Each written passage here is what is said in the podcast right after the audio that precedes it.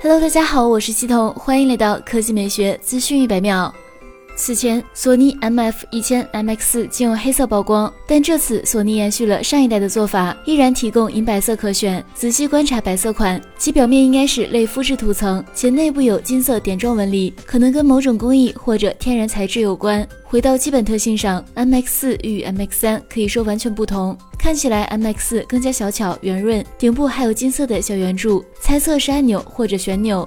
这一代一处比较关键的升级在于充电收纳盒支持无线充电，同时耳机快速充电的能力也得到提升，充电十分钟可聆听音乐一百二十分钟，比 MX 三多出三十分钟。此前我们获悉，MX 四升级支持蓝牙五点二，且内置联发科 MT 二八 RS 芯片，CPU 速度、DSP 表现更优，且集成了硬件级降噪技术等。